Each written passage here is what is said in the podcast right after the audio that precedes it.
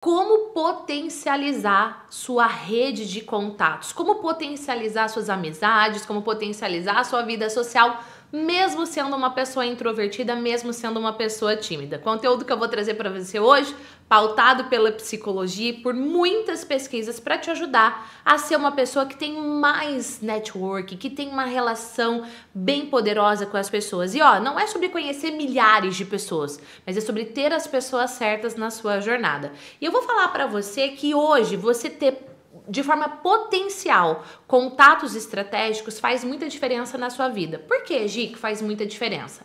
Há um tempo atrás, as pessoas trocavam de emprego três vezes ao longo da sua vida. Hoje, elas trocam muito de emprego. Às vezes, durante um ano, duas ou três trocas de emprego. Para você trocar de emprego e melhorar na sua carreira, você precisa ter uma rede de contatos. Segundo motivo, mesmo que você não trabalhe para o outro, mas que você tenha o seu próprio negócio. Para você ter seu próprio negócio, você precisa ter clientes. Para você ter clientes, você precisa ter uma rede de contatos, porque uma pessoa vai indicando para outra. Então você precisa expandir as suas relações. Terceiro motivo: muitas pessoas mudam de endereço. Se a gente for falar também como era antigamente, não tão antigamente assim, tá? As pessoas às vezes mudavam de endereço uma, duas vezes na vida. Hoje, presta atenção o tanto de vezes que uma pessoa muda de casa, de cidade, às vezes de país, de estado ou dentro da própria cidade. Quantas vezes a pessoa muda de endereço? Toda vez que você muda de endereço, você precisa para você se sair bem, para você poder, sei lá, ter alguém que te ajude a olhar a sua casa quando você não tá, ou se você precisar de algum tipo de suporte. Você precisa conhecer mais pessoas. Quem não conhece pessoas sofre mais na sua vida. Mas, Gi, como é que eu faço isso mesmo sendo uma pessoa tímida e introvertida? Porque eu já entendi a importância disso. Então vamos lá. Para você enriquecer a sua rede de relações, até mesmo as suas amizades, você primeiro precisa ter na sua mente algo que, ó, um psicólogo muito antigo que talvez você já tenha ouvido falar, que é Jung, disse. Ele traz o seguinte: tem várias formas do cérebro do ser humano funcionar. A gente chama isso de filtros mentais. Existe o filtro do introvertido e o filtro do extrovertido. Como é que é isso? É uma pessoa que é mais expansiva, mais comunicativa e outra que é mais fechada? Não. Na verdade, o filtro do introvertido, a pessoa se abastece para dentro. Então ela busca mais atividades que são voltadas para o eu ou com poucas pessoas. A pessoa que tem o filtro do extrovertido, ela se abastece para fora. Então, por exemplo, tem o churrasco, ela é a primeira a chegar, ela é a última a sair. Na verdade, ela está na organização do churrasco. O introvertido Cara, ele vai pensar mil vezes se ele vai no churrasco ou não, se vale a pena ele ir no churrasco, senão ele prefere ficar na casa dele, lendo, assistindo alguma coisa, sem grandes contatos sociais. Agora, qual que é o ponto disso? Se a gente está num mundo onde as relações que você constrói fazem a diferença para você ter uma vida uau e não uma vida mediana, medíocre ou uma sobrevida. E eu não estou falando de dinheiro, eu estou falando de viver de uma forma geral. Você precisa de contatos. Como é que você faz isso sendo uma pessoa introvertida?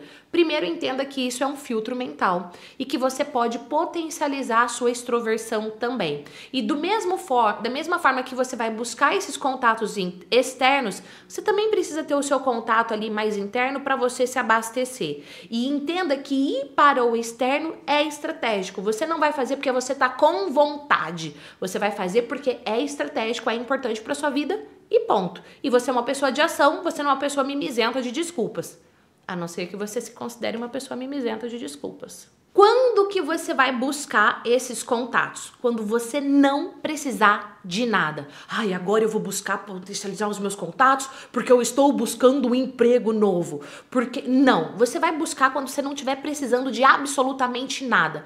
Primeiro porque aqui o seu contato vai ser 100% genuíno e não vai ser por interesse. E vaza pelos poros aquela pessoa interesseira que só quer se aproximar dos outros, sabe? Porque ela quer algo. Isso é extremamente chato, você já começa se queimando. E eu sei que se você está assistindo esse vídeo até aqui, você não é, primeiro, nem a pessoa mimizenta, segundo, nem a pessoa interesseira. Então, quando você não estiver precisando de nada, é aí que você deve potencializar os seus contatos. Segundo ponto, quando você tiver algo para contribuir. Sei lá, você tá numa roda, só ali observando literalmente, começaram a falar de um tema, ninguém perguntou a sua opinião, mas você sabe que você pode contribuir. Porque você já estudou sobre isso, porque você adora esse assunto, você é um curioso desse assunto e você sabe que uma pergunta que você fizer, uma reflexão que você trouxer ou algo que você partilhar vai gerar valor para aquela pessoa. Se posicione. Não guarde para você.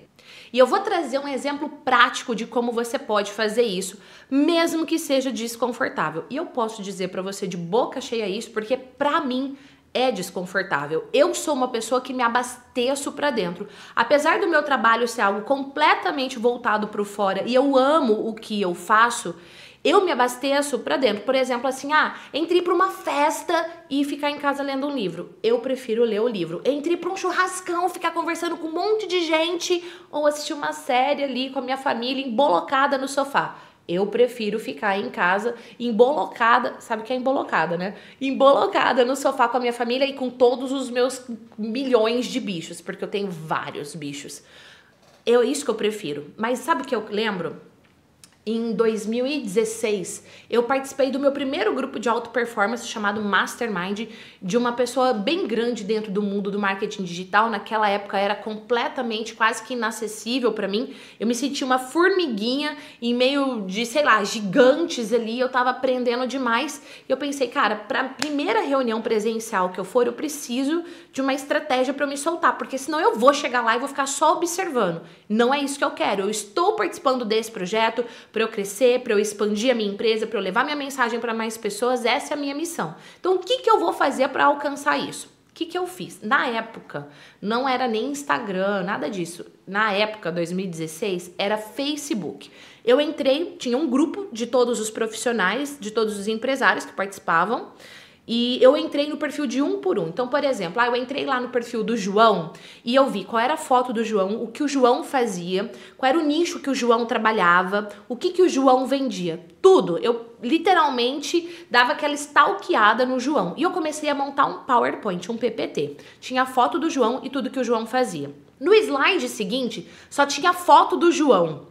No outro tinha o nome do João e o que ele fazia. Então, você imagina que eu fiz isso com mais de 70 pessoas que tinham no grupo, 60, 70 pessoas, não lembro agora ao certo. Eu fiz isso um por um e eu literalmente criei um jogo da memória com esse meu PowerPoint ninja, triual.